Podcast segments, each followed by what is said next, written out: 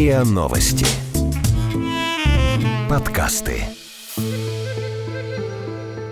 Истории.док. Рассказываем незаурядное.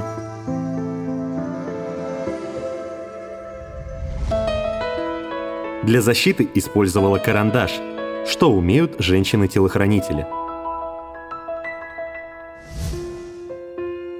Надежда Михайлова – основательница первой в России школы для женщин-телохранителей. Сначала она работала в спецподразделениях службы безопасности, потом 7 лет в личной охране. Ей не раз приходилось рисковать жизнью. После очередного ранения стала подводить здоровье, поэтому ей пришлось уволиться. Надежда решила обучать людей тому, что умеет лучше всего – защищать. Свое дело она предпочитает называть не бизнесом или профессией, а передачей опыта. Школа открылась в 2002 году. Через пару лет она расширилась и стала центром безопасности, психологии и спорта, где женщин учат не только защищать, но и защищаться. Журналист РИА Новости Татьяна Кирсанова поговорила с Надеждой о ее школе и особенностях работы женщины-телохранителя.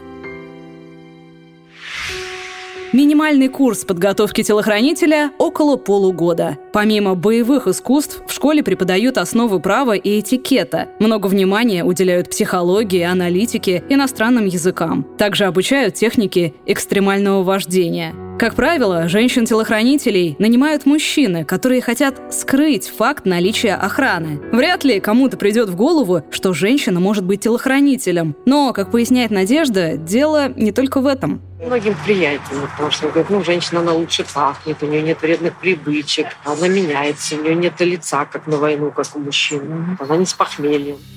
Для будущих телохранительниц большое значение имеют как внешность, так и интеллект. Сама Надежда имеет два высших образования и одно профессиональное. Она юрист, психолог и полиграфолог, то есть специалист по работе с детектором лжи.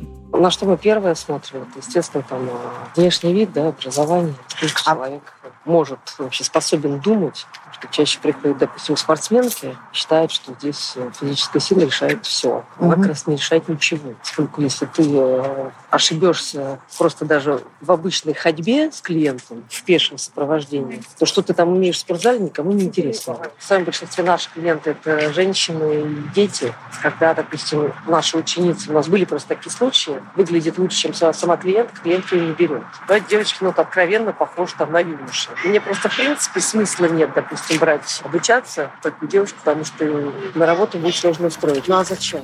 Для женщины-телохранителя страшнее ранение может быть только одно – супруга клиента. Случается, жены ревнуют своих мужей к охранницам, и Надежда столкнулась с похожей проблемой. Мужчину охраняли, а жена детектива. Ну, так он ехал за ними, что его вычислили быстро. Естественно, скрутили, положили. Ну, тут он Приняли его за как бы ну, естественно, конечно. Он сразу начал все рассказывать. Ну, как бы. Там просто угроза была, и э, не посвящали жену в определенные вещи. Ну, тут вот пришлось в конечном итоге все, всех посвятить. Впрочем, Надежда убеждена, что роман между охранницей и ее клиентом – это скорее сюжет для кино.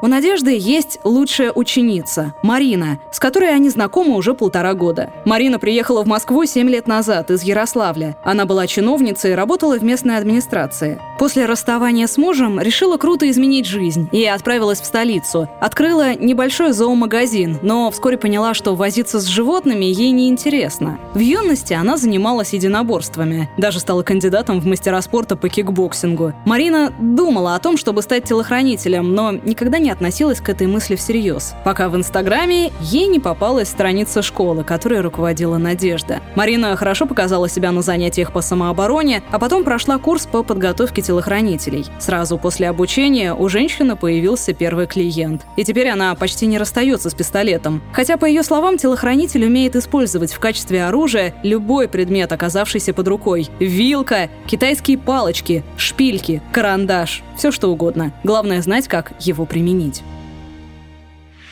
Работая телохранителем или просто в силовых структурах, завести семью бывает сложно. Но, вопреки стереотипам, профессия женщины-телохранителя не мешает семейной жизни. У Надежды семья появилась достаточно поздно. Сейчас ей 40 лет, у нее есть муж и шестилетний сын. Ну, некогда просто раньше было, и были там свои процессы, так сказать, восстановления, и поэтому как-то не до этого. Как только уже более-менее нормализовалось, естественно, мечта, которая была уже давным-давно, никак не могла воплотиться. Сначала работа не давала, просто нельзя было. Ну, сейчас в наше время это уже 40 лет как не так и страшно.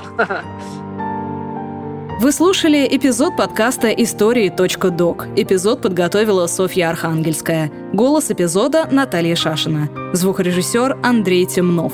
Слушайте эпизоды подкаста на сайте ria.ru в приложениях Apple Podcasts, CastBox и SoundStream. Комментируйте и делитесь с друзьями.